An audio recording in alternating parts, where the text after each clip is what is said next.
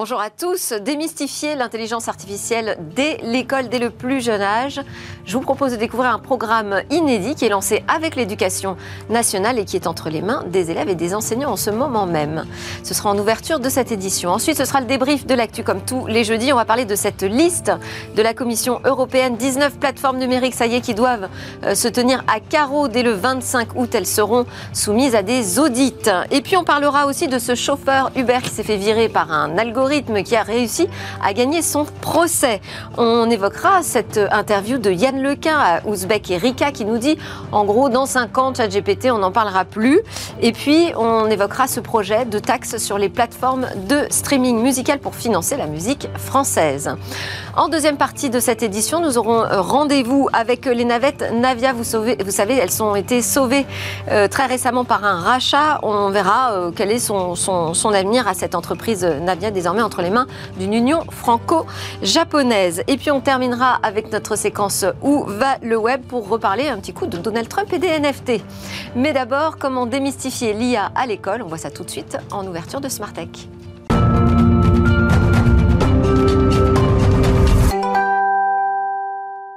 Alors, un plateau un peu plus féminin que d'ordinaire, je suis ravie pour ce débrief de l'actu. Nous avons Cécile Doutrio, avocate fondatrice du cabinet Jury Défense Avocat, Henri Dagrin, délégué général du SIGREF, Anne Cousin, avocate associée. Bonjour à tous les trois. On va ensemble commenter cette actualité riche. On a dû faire des choix d'ailleurs hein, euh, autour de la tech et du numérique. Mais d'abord, je propose qu'on découvre cette initiative qui va être présentée par Léo Briand. Bonjour Léo. Bonjour.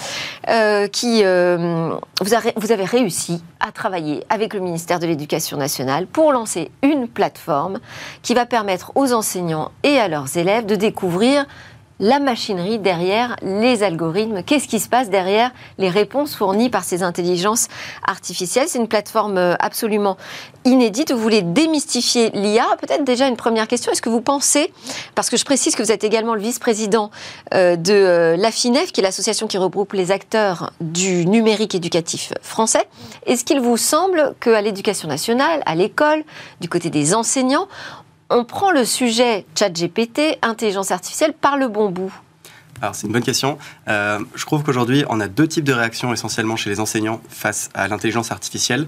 Euh, d'un côté, euh, des peurs, il faut le dire, des gens qui se disent que finalement les, les, élèves vont pouvoir tricher, qu'ils vont moins apprendre, et que euh, l'intelligence artificielle va se substituer éventuellement aux enseignants. Donc ça suscite parfois des craintes. Et d'un autre côté, de l'espoir, puisqu'on sait qu'avec euh, notamment l'adaptive learning, donc la capacité d'adapter les exercices en fonction du niveau des élèves, on est capable de mieux apprendre et de finalement, en tant qu'enseignant, optimiser le temps qu'on passe, notamment en aidant les élèves les plus fragilisés. Donc finalement, on se pose quand même les bonnes questions. Oui. On n'est pas complètement à côté du sujet. C'est ça. Je dirais que pour autant, on a quand même une sorte de hype un peu en ce moment, donc une, une sorte euh, de... Enfin, les enseignants, en tout cas, parlent beaucoup de ça. C'est un sujet euh, euh, qui fait vraiment beaucoup parler. Et, et je trouve que c'est plutôt une bonne chose, même si on entend des choses qui sont parfois un peu éloignées de la réalité. On a des, des mythes qui refont surface sur l'intelligence artificielle. Et alors, donc justement, avec Vita Science, vous, l'objectif, c'est de démystifier l'IA en fournissant une plateforme qui va permettre de jouer comme ça avec ces algorithmes. Expliquez-nous comment ça fonctionne euh, et puis à qui ça s'adresse Parce que quand on parle de l'école, c'est assez vaste. Oui, alors nous, Vita Science, on existe depuis 5 ans et en fait, on s'est donné pour mission de démystifier les sciences et le numérique au sens large. Donc, on a commencé avec la programmation informatique, puisque euh, depuis quelques années, c'est obligatoire pour tous les élèves de collège et de lycée. Donc, on apprend le code finalement euh, à l'école, au collège et au lycée. D'ailleurs, il y a eu une réforme là qui est sortie. Est-ce qu'on l'apprend bien le code à l'école Eh bien, je trouve que oui. Euh, en tout cas, la France, dans son ambition, dans ses programmes scolaires, est un des pays au monde qui a le plus de code euh, officiellement dans les programmes. Après, la vraie question, c'est l'accompagnement des enseignants puisque euh, c'est bien beau d'écrire dans le programme, vous allez devoir apprendre Python. Mm. Si les enseignants sur le terrain ne sont pas formés pour qu'ils puissent enseigner correctement Python, ça a moins de chances de marcher. Donc là, il y a des énormes programmes de formation qui sont lancés depuis 5 ans en France, voilà, qui prennent du temps forcément, et, et ça marche plutôt bien.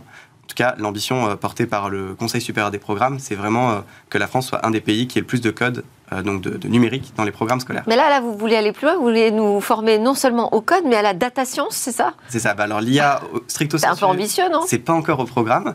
Dès la primaire. Voilà, à part pour l'instant, on a une petite ligne sur l'IA dans ce qu'on appelle l'enseignement scientifique en terminale. Donc on en parle un peu en terminale. Également dans quelques options, sciences de l'ingénieur et numérique, sciences informatiques.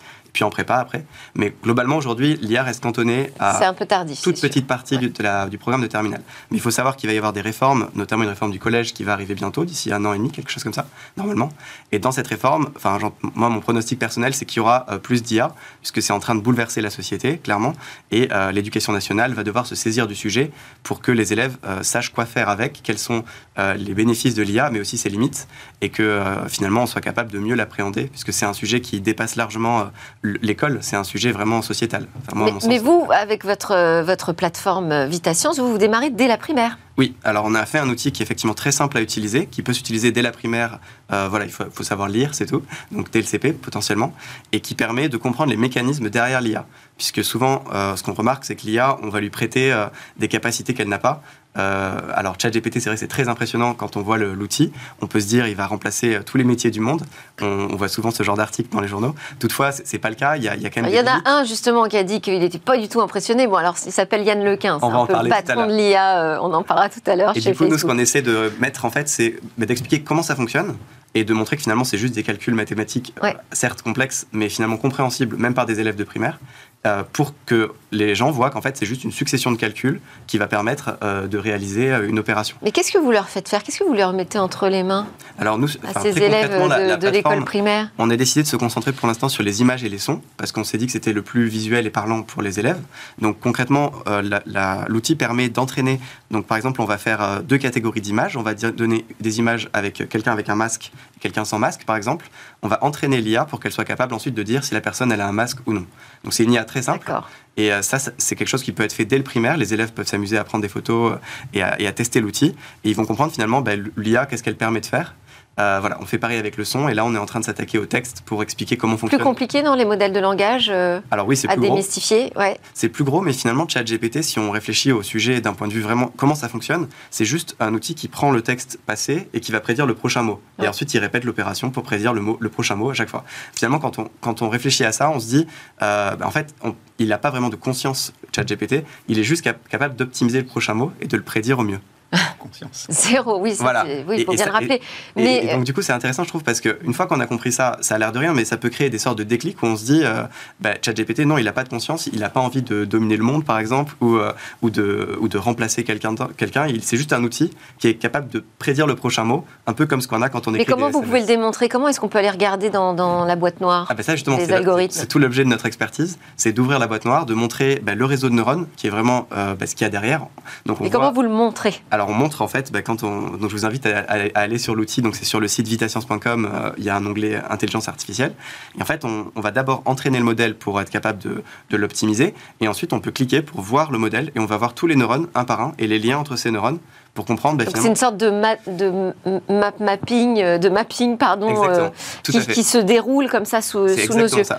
Ok. Et en fait, ça ne demande pas du tout de, de, Vous avez dit, il faut savoir lire. On peut démarrer dès le CP. Ça ne demande pas du tout de compétences mathématiques pour utiliser l'outil. Pour euh, comprendre les grandes lignes, non. Après, pour rentrer dans le détail, euh, un petit peu. Mais euh, c'est des, des, opérations simples, c'est des additions et des multiplications. En fait, ce qui fait la force de l'IA, c'est pas sa capacité à faire des calculs très complexes, c'est surtout la quantité. C'est vraiment des, des, milliards de calculs qui sont faits pour chaque prédiction.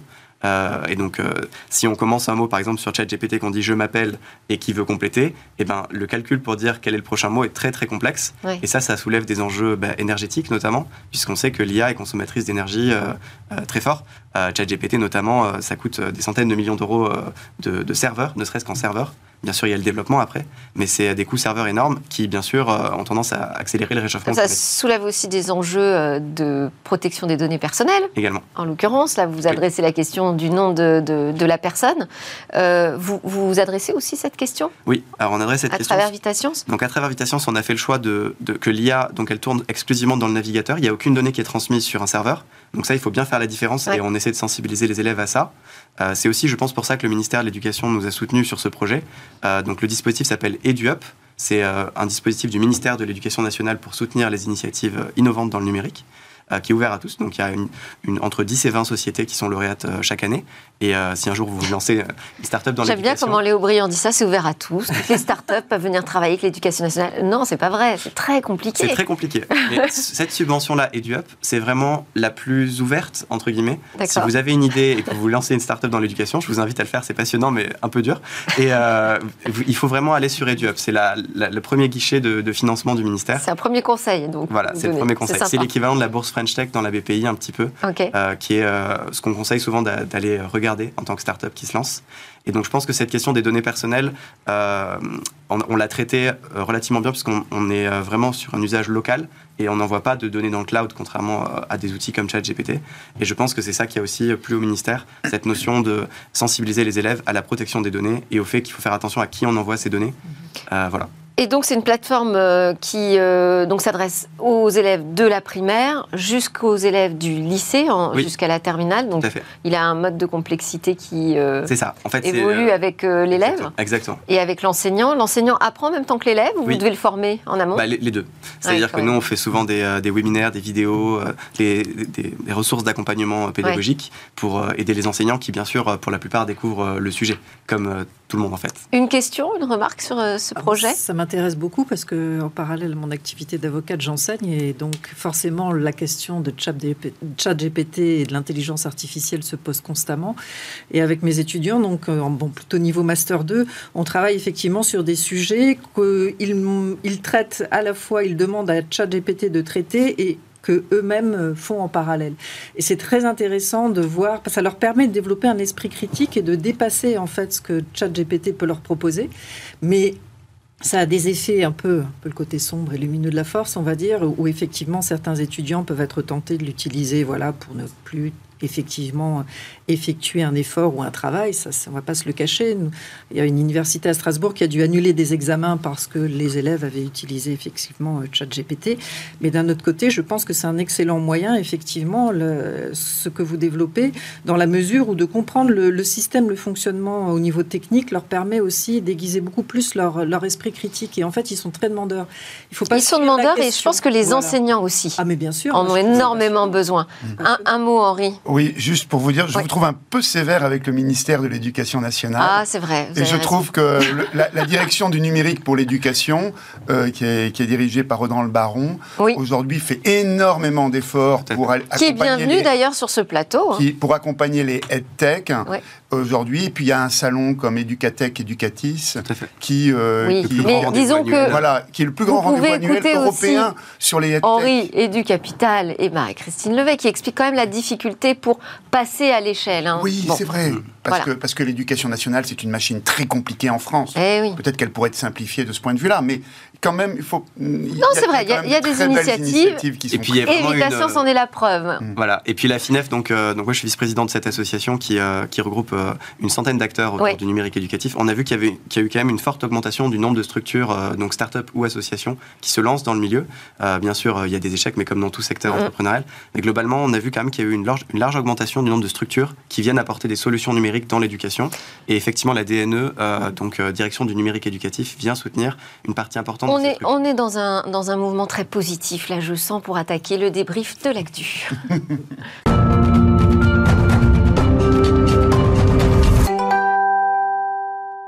On débat de l'actualité aujourd'hui avec euh, Cécile Doutrieux, avocate, fondatrice du cabinet Jury Défense Avocat.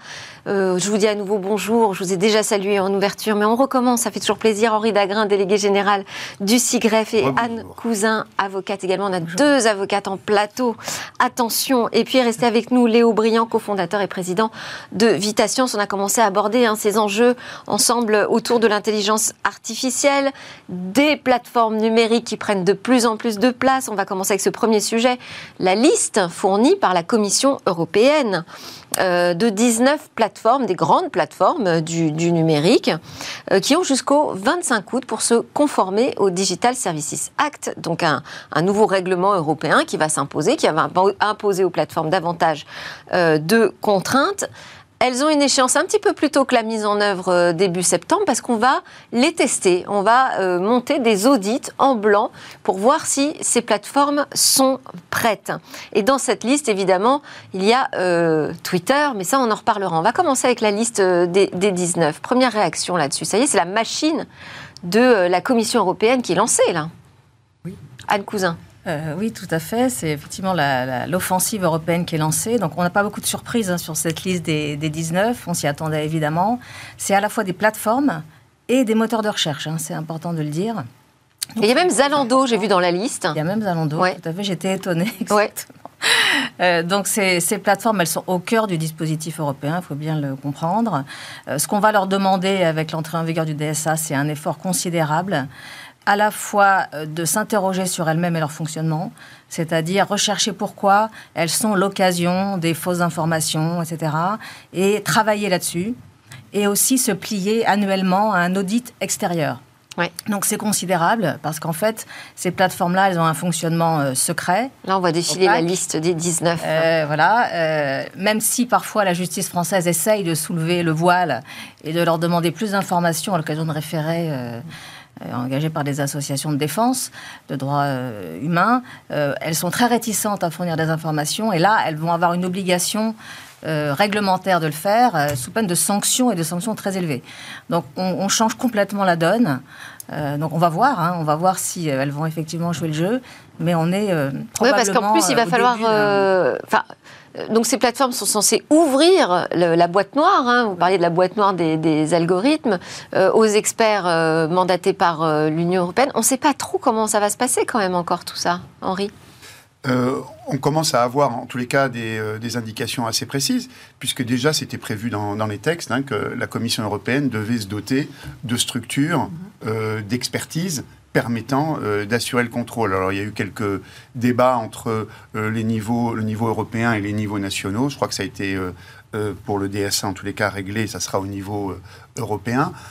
pour un autre texte qui arrive, qui est tout aussi important, le Digital Market, Act, qui va arriver, qui, va, qui, entre en vigueur là et qui sera effectif à partir du mois de juillet, où il va y avoir d'autres plateformes qui vont être désignées comme gatekeeper, hein, comme contrôleurs d'accès. Ça va être tout aussi important.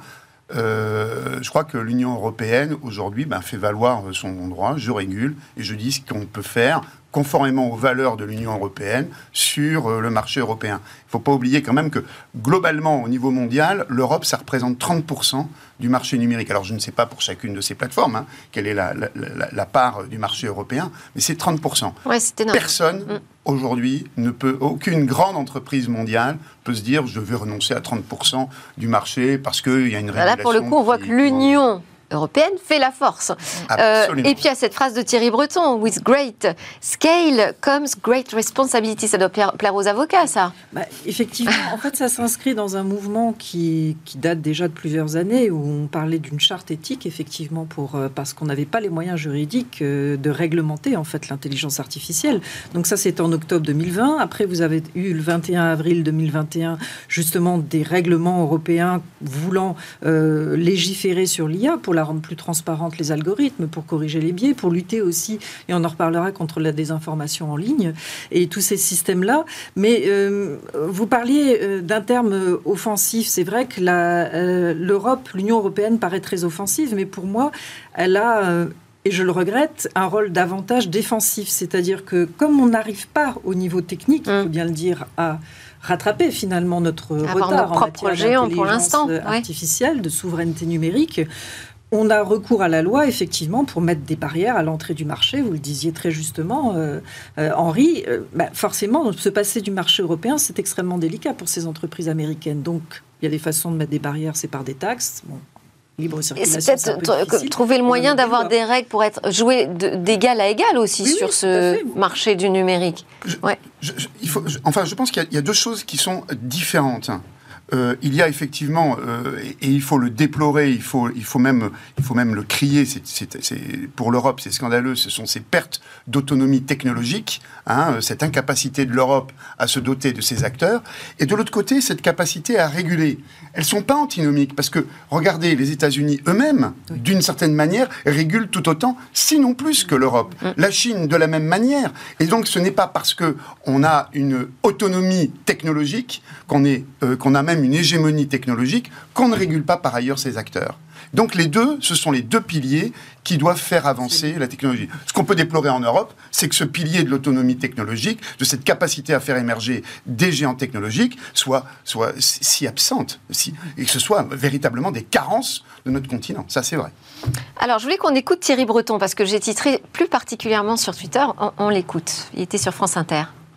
Mais ce que je voulais dire pour répondre euh, donc sur Elon Musk, donc j'ai proposé à ces plateformes de, procéder avant le mois de, septembre, où la loi va devenir euh, de droit, euh, d'aller faire des audits, des audits en blanc, parce qu'à partir du mois de, septembre, pour tous celles qui opèrent, je suis en train de, créer une équipe qui est une équipe extrêmement performante qui va faire des, pardon cette expression, des descentes euh, quand les streamers devront le faire, parce qu'elle voit qu'il y a des problèmes dans telle ou telle plateforme. Il y a un nouveau shérif dans la ville, c'est vous. Et donc, on va le faire. Mais pour, comme, comme mon objectif, c'est quoi? C'est au fond que ces plateformes, euh, euh, évidemment, respectent désormais notre droit européen. Donc, je leur ai proposé de faire des, audits en, blanc. Et figurez-vous que Elon Musk a accepté. Donc, donc j'irai faire un audit. Eh ouais quand même des descentes. Hein. et Thierry Breton, le commissaire européen, ira lui-même se déplacer chez Twitter. Ouais.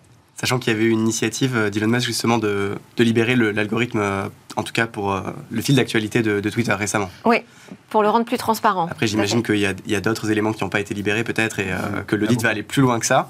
Mais en tout cas, on a eu un premier élément euh, qui va peut-être vers la plus de transparence dans les algorithmes des réseaux sociaux. Ah, c'est vrai que c'est intéressant concernant Twitter parce que c'est vrai que Twitter, bon, un peu obligé, a, finalement été un des premiers à collaborer pour rechercher des auteurs. ça a commencé en fait par des propos antisémites il y, a, il y a de nombreuses années où Twitter avait refusé effectivement de délivrer l'identité des abonné des comptes et effectivement avait été condamné par la justice. Et après, il s'est inscrit dans un mouvement d'ouverture.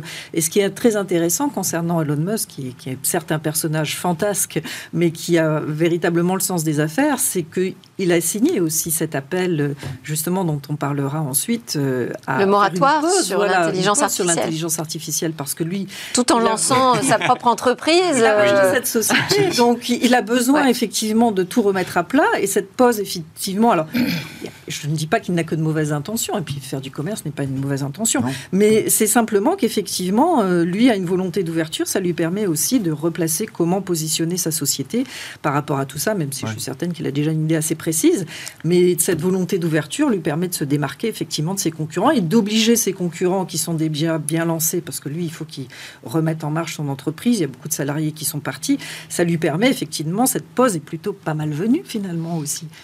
Alors, bah, pour l'instant, il euh, n'y a pas de pause. Hein. Justement, on va passer à notre deuxième euh, actualité. C'est Yann Lequin qui donne pas 5 ans, en gros, hein, à, à ChatGPT. C'est bien, ça, ça, change du discours qu'on entendait jusqu'ici. Euh, donc, voilà, interview à Ouzbek Erika. Il nous dit qu'il n'est pas du tout bluffé par les réponses fournies par ChatGPT, que c'est de la bonne ingénierie. Bon, alors en même temps, c'est pas c'est pas euh, monsieur madame tout le monde euh, Yann Lequin hein. c'est quand même euh, l'un des pères de la méthode du deep learning. C'est le patron de l'intelligence artificielle chez Meta Facebook. Voilà c'est médaille Fields. Enfin bon c'est quelqu'un de vraiment très respectable. Mais ce qu'il nous dit c'est surtout que ce chat GPT il a ses limites c'est qu'aujourd'hui, on ne sait pas produire des textes longs cohérents, on a un outil qui ne fournit pas des réponses fiables, euh, sur lequel on ne peut pas se baser en termes de sources. Et donc, selon lui, ces modèles vont euh, disparaître et laisser la place à d'autres, d'autres sur lesquels il travaille, bien évidemment. Mhm. Je pense qu'il réagit aussi par rapport à ce qu'on disait tout à l'heure, euh, l'hystérie collective un peu qu'on a en ce moment, où on prête à ChatGPT euh, monts et merveilles, toutes les possibilités, la conquête de l'espèce humaine presque. je pense qu'il a raison de dire que l'outil est limité, et en fait, finalement, c'est ce qu'on essaie nous aussi, à notre modeste niveau, de, de faire. après, je pense qu'il a été un peu dur quand même en disant que dans 5 ans, ça, plus personne n'en parlera. Enfin, je ne vais pas parier avec lui directement, je pense, mais je serais prêt à prendre le pari. Voilà, je serais prêt à prendre le pari, en tout cas, que dans 5 ans, on en parlera encore. ne serait-ce que dans les chatbots qu'on aura sur l'ensemble des sites web qui seront capables de répondre mieux aux gens. je pense à l'administration française, par exemple, où ce serait vraiment très agréable. Après, lui, son rôle aussi, c'est d'éviter qu'on ait trop peur de ces outils, parce que c'est quand même L'intelligence artificielle, c'est pas que ChatGPT. Hein. Là, c'est un petit peu. Absolument. Donc, c'est vraiment une vision un petit peu limitée de. C'est ce qu'il dit, hein. c'est ce qu'il dit d'ailleurs. Oui, je crois que c'est important de remettre euh, ce, modèle d'intelligence artificielle développé par OpenAI dans, dans l'histoire du temps long. Hein. Ça fait, on travaille sur, sur, sur l'intelligence artificielle depuis la fin des années 50. C'est d'abord une discipline scientifique mm. qui étudie la façon dont on peut modéliser euh, le fonctionnement du cerveau humain pour arriver à des décisions. Et euh, dans les années 70, il y avait déjà des modèles qui étaient fondamentalement différents de ce que l'on fait aujourd'hui. Ça s'appelait les systèmes experts. C'était dans cette famille des modèles d'intelligence artificielle.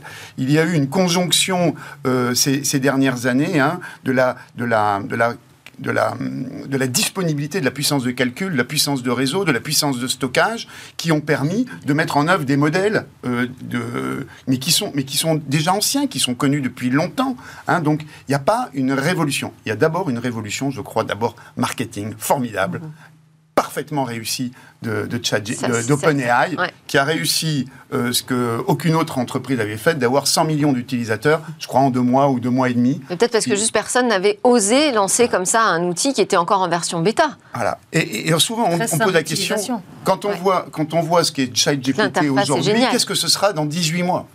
Bah, je pense qu'il faut plutôt se poser la question qu'est-ce que ce sera dans 18 ans? Et c'est ça qui est important. Et donc, il faut de la formation, il faut de la capacité à s'approprier euh, ces technologies, il faut de la capacité. Et, et oui, l'Europe. Hein Alors là-dessus, avec un règlement quand même. Oui, mais juste, il faut règlement, il faut toujours de la régulation, bien sûr, c'est important, et, et euh, les Act est important, mais il faut également. Alors Yann Lequin, il nous donne un conseil. Je ne sais pas si vous avez vu ça. Il nous dit si l'Union européenne veut favoriser la structuration d'une industrie de l'intelligence artificielle, elle doit d'abord faire émerger une telle plateforme open source. Il nous donne un conseil quand même. Ah, mais je pense que c'est un conseil tout à fait intelligent. Euh, l'open source est certainement une des voies importantes pour la capacité de l'Europe à restaurer son autonomie euh, euh, technologique. C'est pas la seule. Il ne faut pas en faire l'alpha et l'oméga de la souveraineté technologique pour l'Union européenne, mais c'est une voie tout à fait importante et je crois qu'on néglige trop aujourd'hui la capacité. D'autant plus qu'on qu'on ne voit pas, c'est que l'open source aujourd'hui pétrit euh, l'essentiel de, nos, euh, de, nos infrastructures. Absolument. Euh, puis les, leaders français de l'IA open source, c'est justement Hugging Face, la société. donc elle n'est pas française cette société-là, mais elle a été fondée par des Français. Et c'est eux les leaders aujourd'hui au niveau mondial de l'open source dans l'IA, qui ont d'ailleurs lancé, j'ai vu hier ou avant-hier, un modèle qui s'appelle Hugging Chat, je crois, ou quelque chose comme ça, qui, qui a vocation à être un challenger de ChatGPT, mais version open source. Oui, on les a reçus d'ailleurs en plateau. Mais il faudra que l'open source, le monde de l'open source se conforme également à ces régulations, ce qui est beaucoup plus compliqué manifestement, ce qui semble beaucoup plus compliqué, que ce soit en matière de sécurité, en matière environnementale et euh, en matière de... Bah alors là c'est bien, là vous avez lancé un débat sur les réseaux sociaux à mon avis. oh il existe déjà. Alors je propose qu'on enchaîne parce que le temps passe très vite. Je voulais qu'on parle notamment avec mes deux avocates en plateau de euh, ce salarié, euh, si je peux appeler ça un salarié d'ailleurs, ce chauffeur Uber, bah, qui s'est fait virer par un algorithme tout simplement euh, et qui a gagné son procès. Vous avez étudié ça de près, mesdames? Oui, avec plaisir, parce que moi, c'est les plateformes qui font travailler effectivement des, personnes me, me, passionnent depuis de longues années, parce que ce qui est intéressant, vous disiez oui, ce salarié, on ne sait pas, mais en fait, c'est vrai que dans un premier temps, la société Uber, mais comme d'autres, hein, se sont installés avec des prix très attractifs. Ils proposaient véritablement un emploi aux chauffeurs. Ils étaient à leur compte, donc c'est toujours valorisant d'avoir sa propre entreprise. Et puis peu à peu, les conditions de les conditions d'exercice se sont dégradées. Et finalement, ils ont demandé la, requalification de leur contrat d'entreprise en contrat de travail, ce qu'ils ont obtenu. Enfin, il y a eu plusieurs recours devant la Cour de cassation, etc. Et c'est très intéressant parce que dans ce cas précis, euh, c'est un logiciel d'intelligence artificielle en matière de ressources humaines qui aurait détecté il n'a pas respecté un itinéraire qui était préconisé et donc il l'a sanctionné par un avertissement en lui disant ben voilà, vous allez euh, être détaché de la plateforme si vous ne modifiez pas votre comportement.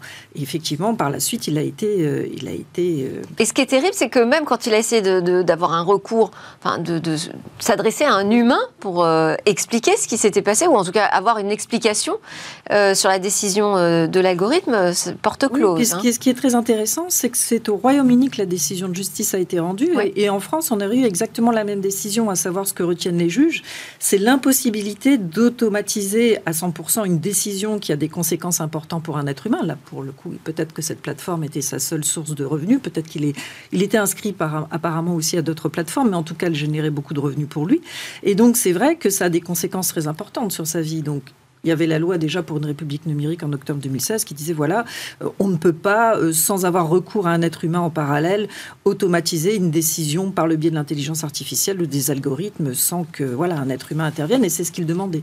C'est au Royaume-Uni que cette décision est intervenue et en France, on arrive exactement la même chose. Mais moi, ce qui m'interroge profondément, c'est c'est juste, oui, oui, c'est juste que je suis étonnée que des plateformes comme Uber ont des juristes, j'imagine, pour les conseiller, que c'était tellement prévisible. On les écoute pas, les juristes, c'est connu.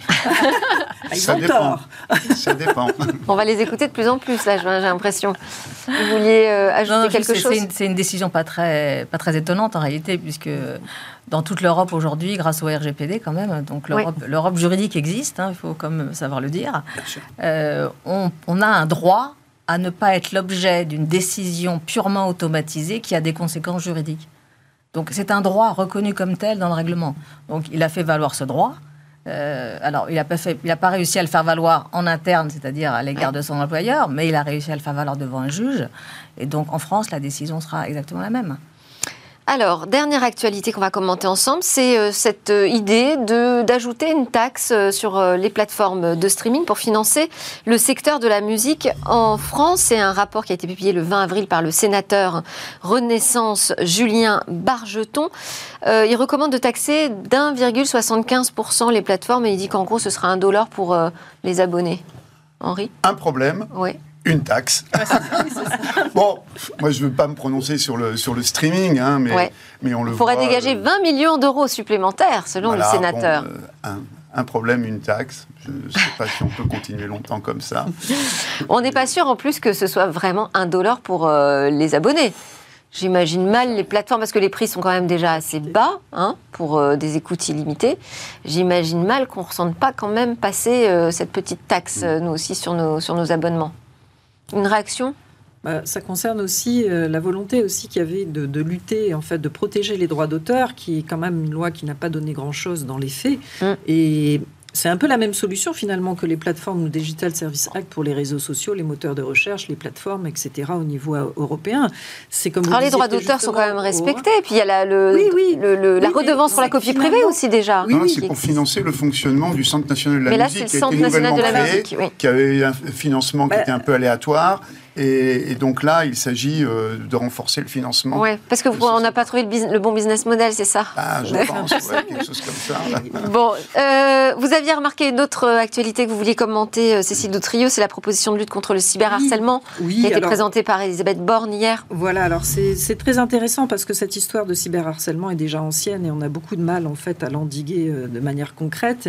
Et c'est vrai que les gouvernements successifs et on, le Parlement, le Ont, vraiment euh, tenté de remédier à ce problème. On a une multiplication de là. Il y avait aussi la loi euh, contre la haine en ligne euh, par, qui avait été déposée par Madame Laetitia Avia, qui effectivement avait été censurée en partie. Et là, on revient constamment à la charge. Je trouve ce qui est le plus intéressant, en fait, c'est sur le terrain judiciaire où, où je ne sais pas, ma consoeur, ce qu'elle a pu constater, mais c'est vrai que les lois en France sont très complètes, sont, sont très précises, mais il y a une un empilement en fait de législation et après sur le terrain c'est autre chose. Euh, quand on a des dossiers, on veut les faire avancer concernant. Juste d'un mot, donc ça vous semble euh, pertinent? Euh, bah, L'idée est pertinente, l'idée est louable. Le problème, mais vous dites il y a déjà aujourd'hui les outils juridiques. Bah, les outils juridiques, on ne cesse de réaffirmer et d'en faire un sujet du cyberharcèlement et je trouve ça très important parce que on gagnera davantage sur la sensibilisation et sur la moralisation finalement de l'utilisation des, des, des réseaux sociaux, l'usage qu'on peut en faire. Merci merci. Il faut vraiment qu'on arrête là. On a, on a, vraiment dépassé euh, tout le temps qu'on avait. Cécile Doutrieux, donc du cabinet jury défense avocat. Henri Dagrin du CIGREF. Anne Cousin, j'ai pas cité votre, euh, votre cabinet parce que je l'avais pas noté. Cabinet Herald. Herald, merci beaucoup. Et Léo Briand de Vita Science. On fait une petite pause et ensuite on part s'intéresser au sauvetage, j'ai envie de dire, des navettes Navia.